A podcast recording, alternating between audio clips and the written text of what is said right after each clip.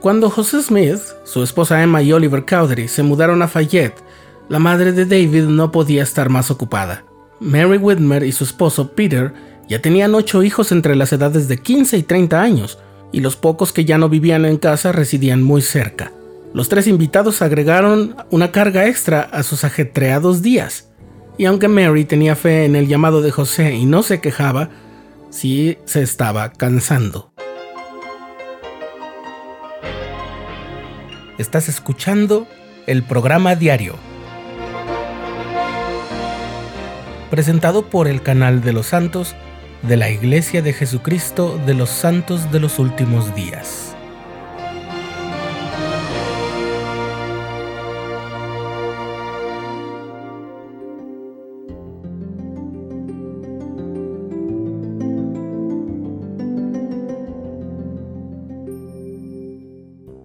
Mary Elsa Musselman nació en Alemania en 1778, hija de Jacob y Elizabeth Musselman.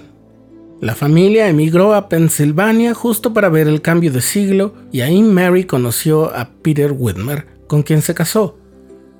Tras vivir un tiempo en Waterloo, Nueva York, se instalaron en Fayette, donde con el tiempo conocieron al profeta José Smith.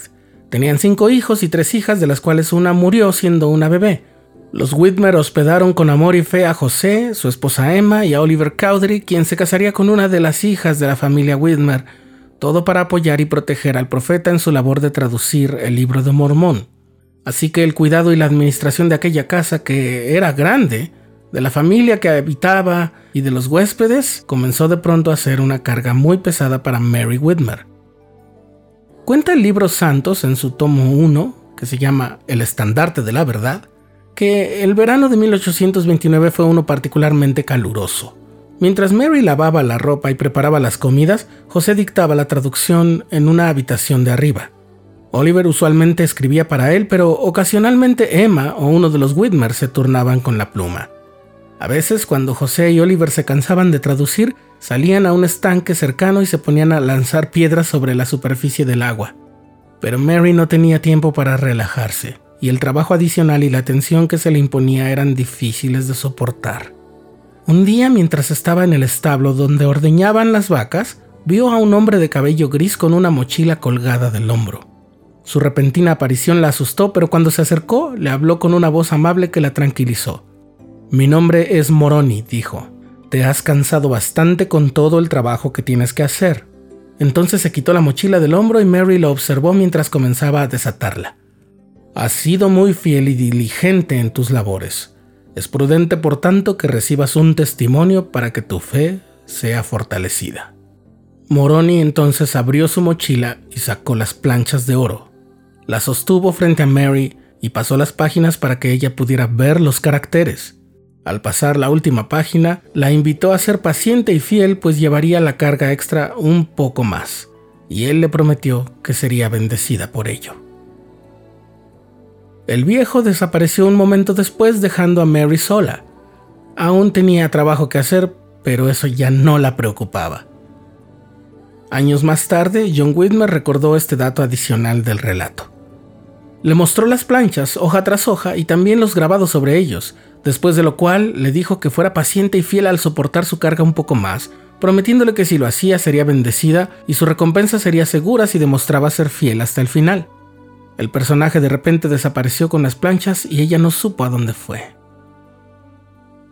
Otro familiar, esta vez una nieta, ofrece más detalles aún y dijo que Mary Whitmer estaba irritada cuando José y Oliver se tomaron un descanso de la traducción y se pusieron a lanzar piedras al agua.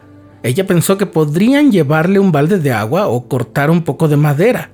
Se molestó tanto que estaba planeando echarlos de su casa.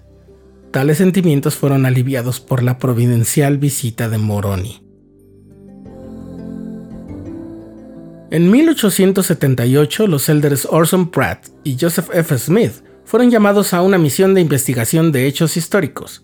Así llegaron a Missouri donde platicaron con David Whitmer, que para entonces llevaba muchos años apartado de la iglesia. Tenía 73 años y se veía bien conservado, según el elder Smith. Entonces David les contó la historia de lo que sucedió durante la primera semana de junio de 1829. José me pidió que lo buscara en Harmony y los llevara a él y a Oliver a la casa de mi padre. Me ponían en aprietos con mi trabajo. Tenía que arar unos 20 acres, así que decidí que terminaría de arar y luego iría.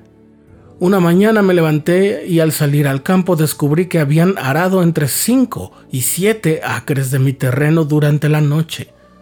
No supe quién lo hizo, pero me permitió terminar rápido.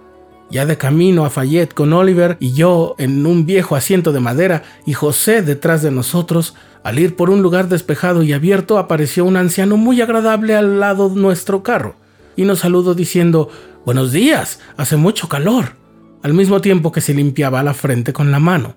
Devolvimos el saludo y por una señal de José lo invité a cabalgar si iba por nuestro mismo camino, pero dijo muy agradablemente No, voy a Cumora.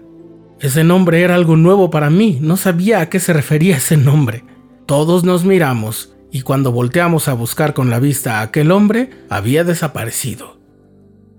David recordaba el aspecto de aquel hombre, su traje, su cara grande, su barba blanca, y que llevaba una especie de mochila con algo en forma de libro. En algún momento después de esto, continúa David, mi madre iba a ordeñar las vacas, cuando se topó cerca del patio con el mismo anciano, a juzgar por la descripción que dio de él, y éste le dijo, Has sido muy fiel y diligente en tus labores, pero sufres por el aumento de tu trabajo. Es apropiado, por lo tanto, que recibas un testimonio para que tu fe se fortalezca. Entonces le mostró las planchas.